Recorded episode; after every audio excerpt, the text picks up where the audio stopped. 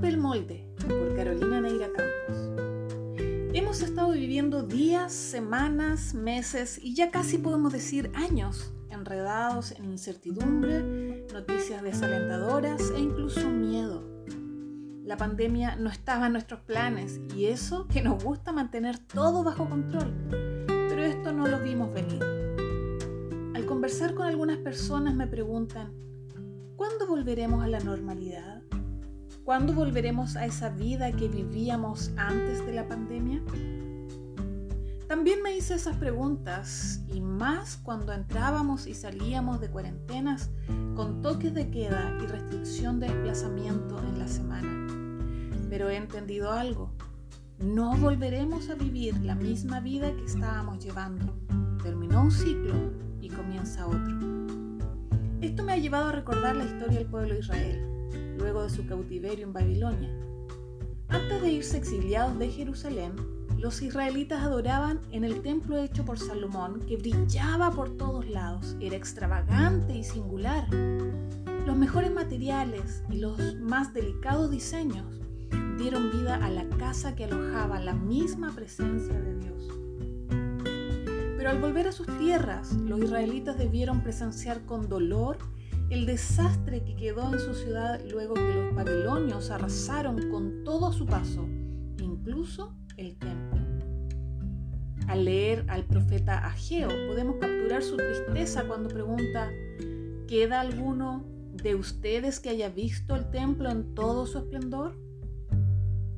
Ya habían pasado siete décadas. Muchos de los que salieron de Jerusalén ya habían muerto y otros eran muy pequeños para recordar. Esta era una nueva generación que estaba frente a ruinas en vez de la casa de Dios. El profeta sigue preguntando, ¿qué les parece ahora? Tal vez podríamos comparar nuestra vida en cierta manera con este antes y después del templo. Puede ser que llevabas una vida tranquila, todo estaba en orden y bajo control, pero ya no es así. ¿Qué te parece ahora? Seguramente las noticias no colaboran con recuperar la esperanza. Estamos viviendo con duelos, miedos y cambios. Pronto ya no será así, pero tampoco será como era antes. Vienen cambios radicales y debemos estar alertas. Si pensábamos que la vida debía ser de una manera, ya no será así. Si, creíamos que conocíamos todo de tecnología, ahora conoceremos más si teníamos una manera que considerábamos adecuada para cada situación, te invito a que veas las cosas de otra manera y comiences a encontrar esas nuevas formas que Dios va a traer a tu vida. Te invito a romper el molde. Seguramente hemos vivido mucho tiempo con estructuras y modelos y Dios quiere que volvamos a mirarlo a Él. Ageo alza la voz y declara tres cosas al pueblo de Israel las mismas que quiero compartir contigo hoy. En primer lugar, Ageo dice de parte de Dios, ánimo Sorbabel, ánimo Josué, ánimo a todo el pueblo. El profeta estaba viendo los rostros de todos y hoy Dios ve tu rostro también. Coloca tu nombre allí y escucha que Dios mismo te dice ánimo. Y esta invitación a buscar fortaleza no es solo para gobernadores y sacerdotes, sino para todos. A este primer llamado de Dios quiero nombrarlo reanimación.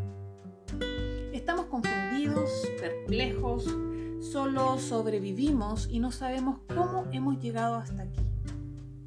Vino un remesón grande, no solo a nuestras vidas, sino a todos. Ha sido pandémico, universal.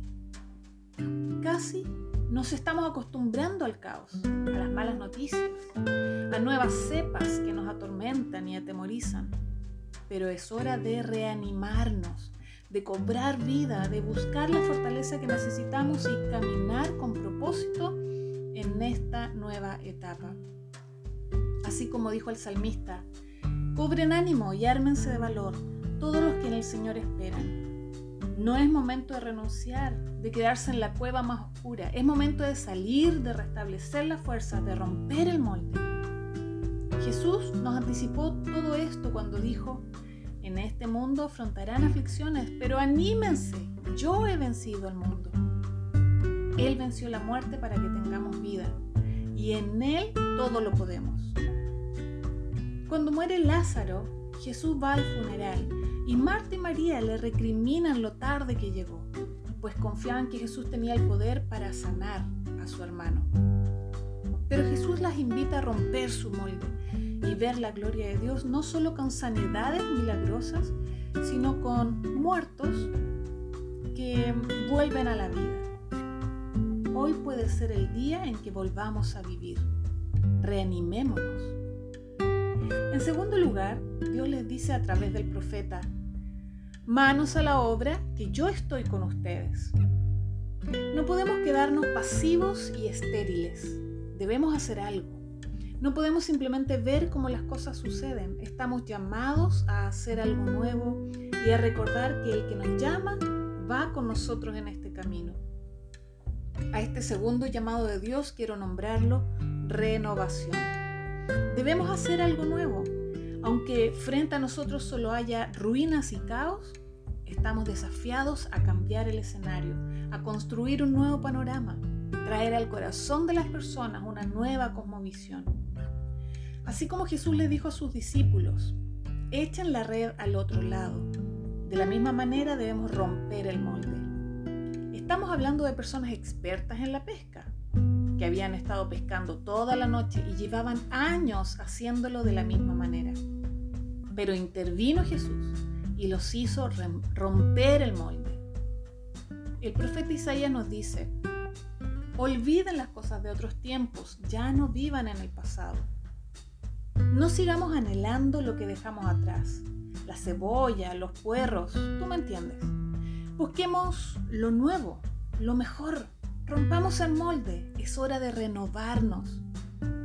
Lo mejor de todo es que no vamos solos y aunque pasemos por valles de sombra de muerte, sabemos que Dios estará con nosotros y sus promesas no cambian ni caducan. Renueva tus prioridades. Lo que antes para ti era ganancia, ahora considéralo como pérdida. Y por sobre todo que tu oración sea, Padre, renueva mi espíritu y mi mente. Así como lo pidió el salmista y nos rogó Pablo. El profeta Ageo les dice al pueblo, el esplendor del segundo templo será mayor que el primero. No sigas vistiendo ropas viejas, ni hagas remiendos, hazte ropa nueva. Dios ya está haciendo algo nuevo. ¿No lo ves? Renuévate. Por último, Dios le dice a Israel, no temas. Y es lo mismo que nos repite hoy. No temas, solo confía. Te lo dice el Dios que cumple su palabra, que te conoce y te ama, que va contigo aunque no te hayas dado cuenta. Es cierto, el panorama no pinta bien, pero nuestro enfoque no debe estar en los problemas, sino en el que prometió librarte de ellos. El antiguo templo estaba hecho con oro y plata. Ahora era ruinas y no había dónde sacar todo ese material para reconstruirlo. Pero Dios les recuerda, Mío es el oro y mía es la plata, no temas. A este nuevo llamado de Dios lo he querido nombrar como reenfoque. Es necesario que cambiemos nuestra mirada y recordemos lo que nos enseña Pablo. Así que no miramos las dificultades que ahora vemos, en cambio, fijamos nuestra vista en cosas que no pueden verse, pues las cosas que ahora podemos ver pronto se habrán ido pero las cosas que no podemos ver permanecerán para siempre.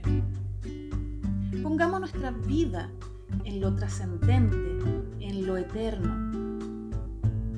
Recuerdo al criado de Eliseo que al ver el ejército del rey viniendo hacia ellos, tuvo miedo y se preguntaba, ¿qué haremos?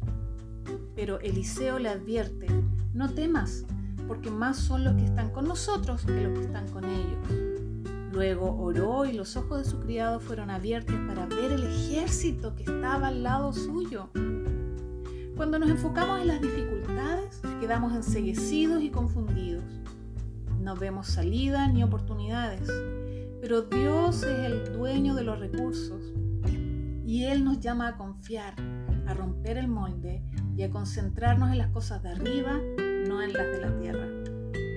No sé cuál es el panorama que puedas estar viviendo, pero quiero invitarte a que no temas, que confíes, que alientes tu fe en medio de lo difícil que pueda ser tu entorno. La mejor manera para perfeccionar nuestra fe es fijando nuestra mirada en Jesús. Reenfoquémonos. Cobra ánimo, pues nada volverá a ser como antes. Pero contamos con nuestro Padre que va a nuestro lado y es el dueño de los recursos que necesitamos para reconstruir. La cosmovisión del cristianismo siempre ha sido controversial y hoy lo debe ser aún más. Es tiempo de reanimarte, renovarte y reenfocarte. Rompe el molde. Se vienen tiempos mejores.